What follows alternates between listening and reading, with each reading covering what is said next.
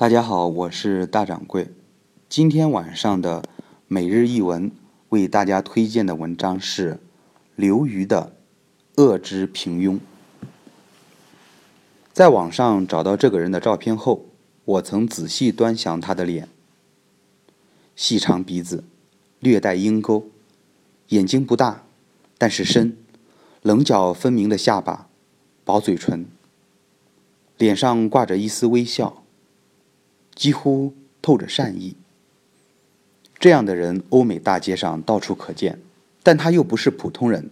他叫阿道夫·艾克曼，曾经作为纳粹高官参与屠杀犹太人。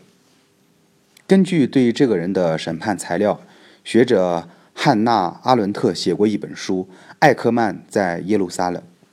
不过，此书的副标题更有名：《关于恶之平庸的报告》。恶之平庸，通过这个词，阿伦特想表达的是，艾克曼很可能也是绝大多数纳粹分子，并非恶魔或者变态。从他交代的材料以及心理医生的诊断来看，这是一个普普通通的正常人，几乎可以说是可怕的正常。然而，就是这样一个人，在特殊时代无动于衷地杀害成千上万人。是纯粹的不假思索，让他成为了当时最大的罪犯之一。阿伦特写道：“不假思索的意思是，当上级命令传达下来，下级就去执行。如果有一天有人追究罪责，下级就说：‘我只是在执行命令而已。’多么合理的解释！几乎应该表彰其敬业精神了。”最近我常想起“恶之平庸”这个词，原因是近期发生的事情。一个盲人，在一个村子里被封锁在家，既不允许出来，也不允许别人进去。但凡有人去看望，就被暴力驱赶，以至于有人称该村已经成了中国的探险圣地。这个事情中最令我好奇的是，那些参与看守盲人和暴力驱赶来访者的底层公务人员或雇佣来的打手。这些人昼夜看守着一个毫无反抗能力的家庭，对前仆后继的探险者轻则驱赶，重则殴打。我好奇的是，是什么力量在支撑这些普普通通的人如此顽强地守在那里呢？如果仅是为了钱，是什么说服他们那份看守的报酬比那个盲人的权利更重要？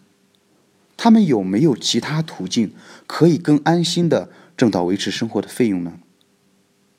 我相信他们是普普通通的人，正如山西黑窑案中那些每天路过黑窑但从未想到举报的人是普普通通的人一样。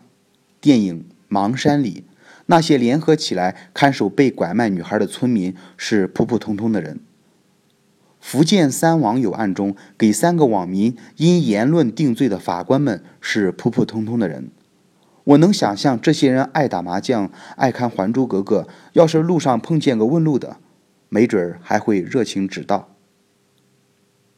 西方有谚语：“没有一滴雨会认为自己造成了洪灾。”当一个恶行的链条足够长，长到看不到链条全貌时，每个环节的人都有理由觉得自己很无辜。普通人甲不过是给犹太人做种族登记的小办事员，乙是奉命把犹太人从家里驱赶到隔离区的警官，丙则是把犹太人赶上火车的乘务员，丁只是维持集中营治安的保安，乌是负责收尸的清洁工。凭什么让他们对这些人死负责呢？他们不过是一个巨大机器上的小螺丝钉而已。但是让希特勒一个人负责吗？六百万人呢？他一天杀一个，也得杀一万多年。